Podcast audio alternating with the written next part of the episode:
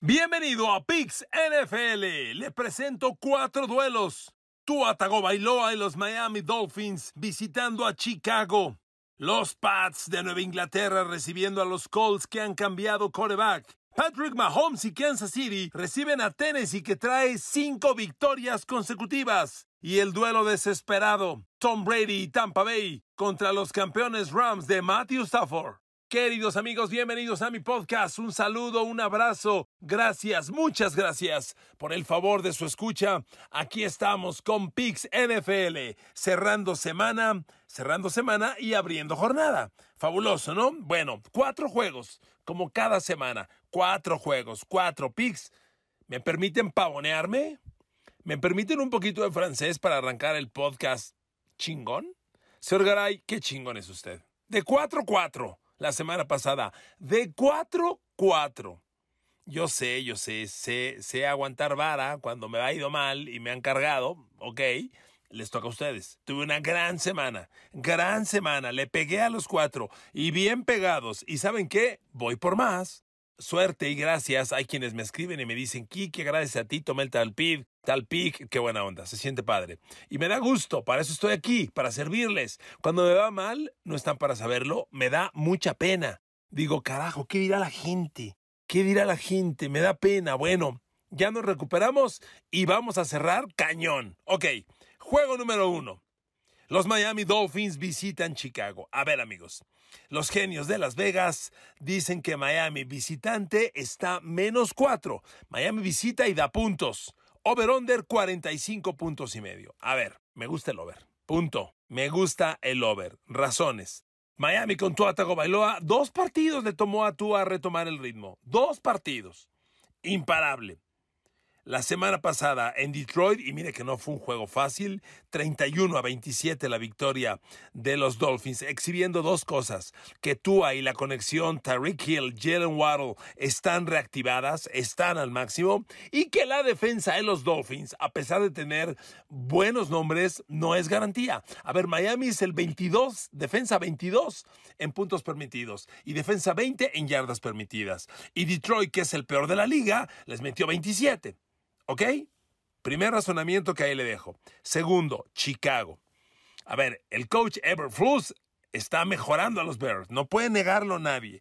A ver, que Chicago vaya a Boston de Bill Belichick y le gane a los Pats metiéndoles 33 puntos, no es cosa menor. Yo cuando lo vi dije, wow, no lo esperaba. Ni cerca, no lo esperaba. Ok, dije, bueno, vamos a ver la semana que entra. Chicago va a Dallas y le peleó a los Cowboys. Los Cowboys de hoy están compitiendo a gran nivel y Chicago en Dallas les peleó. Les metió 29 puntos, el juego fue 49-29, pero nadie puede negarlo. Sin embargo, hay un segundo análisis que le pido. Los Bears, en estos dos partidos consecutivos, si Pitágoras no miente, Chicago ha metido 62 puntos en los últimos dos partidos, ¿ok? Segundo, la ofensiva terrestre de Chicago es la número uno de la liga. Corren 180 yardas por partido, 180 yardas terrestres por juego. Pero eso no es todo. En estos dos partidos, el de Pats y el de Dallas, que son dos defensas respetables, Chicago les corrió a los dos sumaditos 480 yardas terrestres y cuatro touchdowns. ¡Qué óvole! ¡Qué óvole! ¿Miami tiene mejor defensa contra la carrera que Dallas? O que los Pats, la neta, ni es mucho mejor, tampoco es mucho peor, pero está igual de mal. Entonces, yo espero a Chicago, que además el juego es en Chicago, en Soldier Field, yo espero a Chicago metiendo las manos. Creo que tú y su gente van a operar y mire, no, no toco el juego. Por eso lo que me gusta es el over. Con estos razonamientos que le estoy compartiendo, a mí lo que me gusta es el over. Over de 45 puntos y medio. Miren amigos, eh, en la exhibición sobre Dallas la semana pasada, Chicago corrió 18 veces. No mentira, Chicago corrió 43 veces y generó 240 yardas terrestres. Los Bears promediaron 5.6 por acarreo. ¡Wow! ¡Qué actuación defensiva en Dallas! Y la semana previa en Boston, Chicago corrió 45 veces y generó 243 yardas. Miren, en el partido Chicago en, en Boston contra los Pats, los Bears ejecutaron 68 jugadas ofensivas. 13 fueron mentira, mentira, mentira, equivocación. Va de nuevo. En el partido de Chicago en Boston contra los Pats, los Bears ejecutaron 66 jugadas ofensivas. 21 fueron pase, 45 carrera. Es un ataque eminentemente terrestre. Y contra los Cowboys fue algo parecido. Los Bears ejecutaron 67 eh, jugadas ofensivas, 24 pases, 43 carreras. A ver, los Bears están corriendo, eso es neta. Van a estar en su casa, enrachaditos, la gente emocionada. Me gusta el over. Y otro razonamiento para el over. Esta semana terminó el límite de cambios. ¿Qué hizo Chicago? Dejó ir a sus dos mejores hombres defensivos. Robert Quinn, el, linebacker exterior a la defensiva, ahora está en Filadelfia. Y Roquan Smith, el linebacker medio, el Mike, el Super Mike, que paraba la carrera del rival, ahora está en Baltimore. Entonces, con estas dos bajas defensivas de los Bears, ¿qué cree que va a hacer Miami? Los va a explotar. Me gusta el over. Este juego es over sí o sí. Ahí se lo dejo. Pick número uno. Tomo a el over de Chicago Bears y los Miami Dolphins over de 45 puntos y medio. ¿De acuerdo? Bueno, siguiente pick. Indianapolis Colts van a Boston contra los Pats. Los genios de Las Vegas ponen el over-under en 40 puntos y medio. La semana pasada ganamos con los Pats. Dimos under y fue under. Por un punto, pero fue under. Esto es como los, los, 100 metros los 100 metros planos en los Juegos Olímpicos. Por una centésima de segundo, pero gané la de oro. Una, una, pero gané. ¿Ok? No importa. Indianapolis va a Boston contra los Pats. Over-under 40 puntos y medio. Los Pats dan 6 puntos. Empezó en 5 y medio, ahora dan 6. ¿Por qué está subiendo? Porque la gente está apostando Pats. ¿Qué me gusta? Pats. Miren amigos, no hay forma de que los Pats pierdan este partido. Mire, a ver, los Pats. Temporada difícil. Van 4 ganados, 4 perdidos. ¿Qué leo yo de los Pats en el 4-4? Los Pats son un equipo de media tabla. Son clase medieros este año los Pats.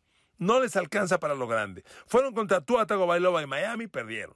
Fueron contra Lamar Jackson y los Ravens, perdieron. Fueron contra Aaron Rodgers, perdieron. Y además los planchó Chicago inesperadamente. ¿A quién le han ganado los Pats? A puro equipo mediocre. A Pittsburgh, que está penando gacho en todo el año. A Detroit, que es el peor de la liga. A los Browns, que son los Browns. Y la semana pasada le ganaron a los Jets, que son los Jets y que tienen a Zach Wilson. Los Pats están para los equipos mediocres. Y los Colts, lo siento, Colts, son mediocres. A ver, amigos, los Indianapolis Colts llegan en este momento en una condición que a mí me llama la atención. O sea, los Colts la semana pasada pelearon contra Washington, pero perdieron 17 a 16. Y han tomado dos decisiones muy delicadas. Mandar a la banca a Matt Ryan lo cual significa jugar con un coreback novato. Sam Ellinger, de los Cuernos Largos de Texas, es el coreback titular de los Colts. Mire, debutó la semana pasada, neta, no lo hizo tan mal. Completó 17-23. Lo importante es que no le interceptaron, no perdió el balón, no tuvo touchdowns, pero bueno, solo lanzó 200 yardas, un juego X. Pero amigos, un coreback novato, un coreback joven contra Belichick, por Dios. ¿Qué pasa? ¿Qué viene Belichick de hacerle a Zach Wilson? Tres intercepciones. ¿Sabe qué le va a pasar a este chico? Y espéreme, Jonathan Taylor, el gran caballo de los Colts, no juega. Jugó la semana pasada contra Washington. La ofensiva terrestre de los Colts resucitó. Como equipo tuvo 135 yardas por tierra ante Commanders. Jonathan Taylor aportó 76. Pero este próximo domingo ante los Pats, otra vez no juega Jonathan Taylor. Entonces los Pats, recibiendo a los Colts, con un coreback novato los Colts, sin su mejor hombre Jonathan Taylor, Dios mío, ¿sabe qué va a pasar? Por Dios. Sam Ellinger va a ser víctima de la gran estrategia de Bill Belichick, que es un demonio, sobre todo contra jovencitos. Los corebacks novatos no viven una contra Bill Belichick. Yo no le veo salida a los Colts en este partido. Otro argumento. La defensa de los Pats es lo más respetable que tienen. Realmente sufren contra la carrera. Bueno, le, acabo de decir que Chicago les corrió 240 yardas. Sí, pero los Colts no traen a Jonathan Taylor. Y además la línea ofensiva de los Colts está en un pésimo momento. Yo no entiendo cómo, pero se ha desplomado la línea ofensiva de los Colts. A ver, después de ocho partidos, los Colts ya permitieron 16 capturas de coreback y 23 golpes a los corebacks. Si usted suma 16 y 23, le da 39. A ver, amigos, 39 golpes al coreback en 8 partidos son 5 por juego. No, muy mal. Y los Pats, permítame recordarle si no lo sabe, tienen en Matthew Judon, al Matt Judon, al linebacker exterior, el mejor hombre defensivo que tienen los Pats al momento, al segundo de toda la NFL en presiones a los corebacks. El líder para presionar corebacks es Miles Garrett de Cleveland, que trae 41 presiones con 8 capturas, 3 golpes, 30 apresuramientos. Le sigue Micah Parsons, tiene 2 menos, 39, 8 capturas, 9 golpes, 22 apresuramientos. Y el tercero es Matthew Judon con 38 nueve capturas, ocho golpes, 21 apresuramientos. Y espéreme, eh, razonando más esta estrategia, de las 16 capturas y 23 golpes que ha permitido la línea ofensiva de Colts a sus corebacks, ¿sabe quién es el peor? El tackle Matt Pryor que ha permitido 5 capturas, 5 golpes, 19 apresuramientos. ¿Y sabe contra quién va eh, Matt Pryor? Con Matthew Judon. Exactamente. Ese duelo personal se va a dar. Y entonces, Matthew Judon va a devastar a la línea ofensiva de los Colts. Yo no sé cómo le vayan a hacer. Por todas estas razones, amigos, son los Pats. Son los Pats. Este juego es de Nueva Inglaterra. Los Colts tienen el perfil de los equipos que Belichick puede dominar en este momento. Todo coincide. Yo voy Pats. Es cierto que el ataque está vulnerable, que no sabemos si Mac Jones. Mire, yo sigo creyendo que Mac Jones anda mal, ¿eh? Anda mal y muy mal. Pero ahí está Bailey Zappi. O sea, Bill Belichick está a un gramo, a un milímetro de volver a cambiar a Mac Jones por Bailey Zappi. Y ahora tiene un juego en casa, cómodo, contra un rival medianón. Si Mac Jones tropieza, viene Bailey Zappi. Y yo siento que Bailey Zappi es quien debe continuar la temporada y con Bailey Zappi al mando, esto tendría el mismo fin. Son los Pats, pick número 2 de esta jornada. Tomemos los Pats menos 6 en el partido ante los Indianapolis Colts. Tercer juego. A ver, queridos amigos. El juego desesperado. ¿Quién iba a decir que el campeón defensor Rams enfrenta al mejor coreback de todos los tiempos, Tom Brady, y resulta que la línea está en Tampa Bay, que es local, menos 3, over-under 42 puntos y medio. Está muy baja la línea, ¿no? Pero ¿sabe qué? Va a ser under. El pick que yo le doy es under de Tampa Bay recibiendo a los Rams. Porque, a ver amigos, la crisis de Tom Brady es real. Tom Brady no solo ha perdido tres de los últimos, perdón, no solo ha perdido tres partidos consecutivos, ha perdido cinco de los últimos seis. Ahí le van los puntos la ofensiva de los Buccaneers se ha derrumbado. Ahí le van los puntos que Tom Brady y su ofensiva han anotado en los últimos cuatro partidos. 21, 18, 3 y 22. ¿Dónde está la superofensiva? Nada, nada. Y, los campeones Rams no son cosa menor. Los Rams han perdido tres de los últimos cuatro partidos y también se les ha derrumbado la ofensiva. Ahí le van los puntos que ha anotado la ofensiva de Rams en los últimos cuatro partidos. 9, 10, 24, 14. Oiga, en estos cuatro partidos promedian menos de 14 puntos por juego. Y ahora van a Tampa contra unos, contra unos Buccaneers que traen mil broncas, porque por si esto fuera poco para Tom Brady, su línea ofensiva que está muy mal y que no genera nada, trae al gar izquierdo Luke Godicki. Ese Godicki, que es el suplente del titular, no va a jugar. Entonces el gar izquierdo de Tom Brady el domingo va a ser el suplente del suplente. ¿Le, ¿Lo puede usted creer? Y por si fuera poco, no juegan en el perímetro eh, bueno, acaban de perder a Shaquille Barrett, los, los, los Buccaneers. Shaquille Barrett, su mejor hombre para presionar corebacks. Amigos, ah, y Luke Goricki, como le decía, no juega el gar izquierdo de Buccaneers. ¿Y contra quién cree que va? Contra Aaron Donald. El suplente de Luke Goricki va a tener enfrente a Aaron Donald. Entonces, amigos, híjole. Y lo único, si yo le dijera, a ver, Tampa repunta. ¿Con qué repunta Tampa? Pues Brady y su ataque aéreo. Ajá. Chris Godwin, su receptor abierto, cero recepciones de touchdown en el año. Cero. Las alas cerradas de Tampa, cero recepciones de touchdown. Solo queda Mike Evans, que lleva una buena temporada. Pero ¿qué crees, Mike Evans? Te está esperando Jalen Ramsey. Y va a ser un tiro parejo. Jalen Ramsey, sin ser ya el mejor corner de la liga, que no lo es, sigue siendo un corner muy rentable.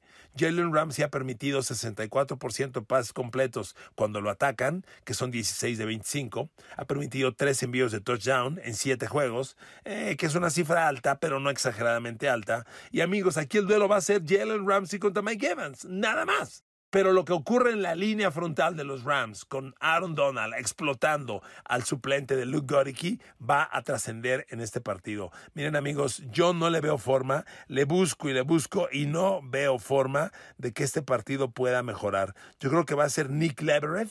El, el, novato que va a reemplazar a Luke Goricki y pues no va a estar fácil, ¿eh? La neta no va a estar fácil para Tom Brady. Yo auguro una tarde bien difícil y por eso mi recomendación es que en este partido tomemos el under de 42 puntos y medio. ¿De acuerdo? Rams visita Tampa Bay, tomemos el under de 42 puntos y medio si me hacen ustedes el gran favor. Ok, cuarto y último pick de la jornada.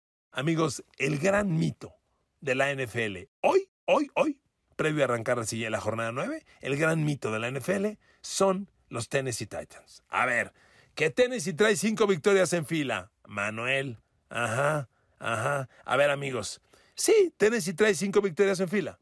Algo está haciendo bien Mike Brable, reconocible.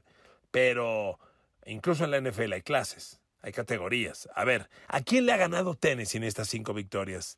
Dos veces a los Colts, que están al perro, una vez a los Raiders, que deben ser la gran decepción del año, y otra vez a Houston Texans, que son el peor de la liga, bueno, el penúltimo de toda la NFL. Ah, y uno más a Washington, que es el peor de su división. Estas son las cinco grandes victorias que trae Tennessee. A ver, por favor. Raiders, dos veces Colts, Washington y Texas. Son los cinco grandes triunfos de Tennessee al momento. A ver, amigos, Tennessee va a Kansas City y va a conocer su realidad. Porque en Kansas City hay un jovencito llamado Patrick Mahomes que es absolutamente un genio.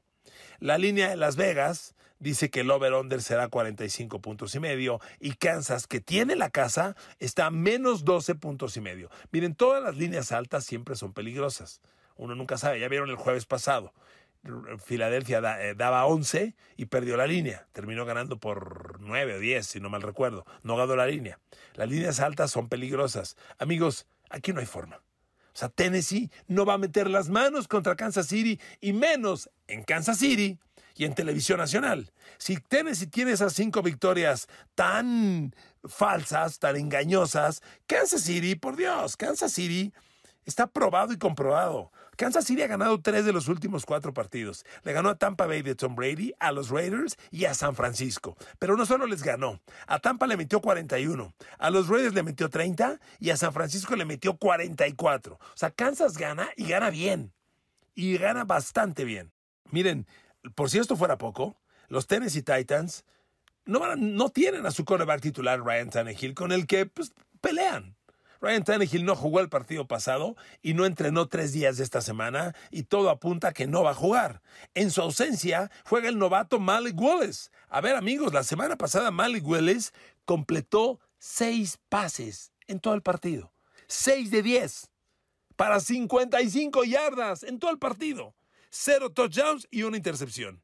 ¿Qué va a hacer Tennessee? Derrick Henry a la una, Derrick Henry a las dos, Derrick Henry a las tres. ¿Y qué crees que va a hacer Kansas City? Va a bajar ocho hombres a línea de scrimmage para pararle la carrera a Derrick Henry y punto, porque sabe que no hay ataque aéreo de los Tyrants como para intimidarse, como para preocuparse, como para pensar que te pueden hacer daño. Y amigos, esta debe ser una gran noche de Patrick Mahomes. Otra vez como tantas que ha tenido. Otra vez, porque mire, yo analizo los números totales de Tennessee en lo que va de la temporada y la neta Tennessee, Tennessee está ganando por esta racha de partidos cómodos, amigos. A ver, Ryan Tannehill, antes de lesionarse, jugó seis partidos y trae seis pases de touchdown en seis partidos. A ver, toda la ofensiva aérea de Tennessee tiene seis pases de touchdown en el año. Van siete partidos y tienen seis pases de touchdown. Tres para Dontrell Hilliard y se acabó. Nadie más tiene dos. Por favor. Y con esto me están diciendo que van a Kansas a intimidar a Mahomes. No, hombre, no hay, amigos, no hay manera. La línea es alta, reconozco, pero el cuarto pick, que yo les propongo es que tomemos Kansas City en este juego menos 12 puntos y medio, que es la línea en Las Vegas. Así que me despido y concluyo. Los cuatro picks. Tomaremos Kansas City menos 12 y medio recibiendo a Tennessee. Tomaremos under de Rams visitando a Tampa Bay, under de 42 puntos y medio. Tomaremos a los Pats recibiendo a los Colts de Indianapolis, tomaremos Pats menos 6 y tomaremos over de Miami visitando a Chicago, over de 45 puntos y medio. Éxito a todos, que ganemos buen billete, que nos logremos divertir y recuerde, se apuesta poquito, lo que me sobra, lo que no me afecta, es para divertirse, nada más. ¿De acuerdo? Gracias por escucharme. Bendiciones para todos y para todas. Buen fin de semana. Gocemos la NFL. Nos escuchamos el lunes.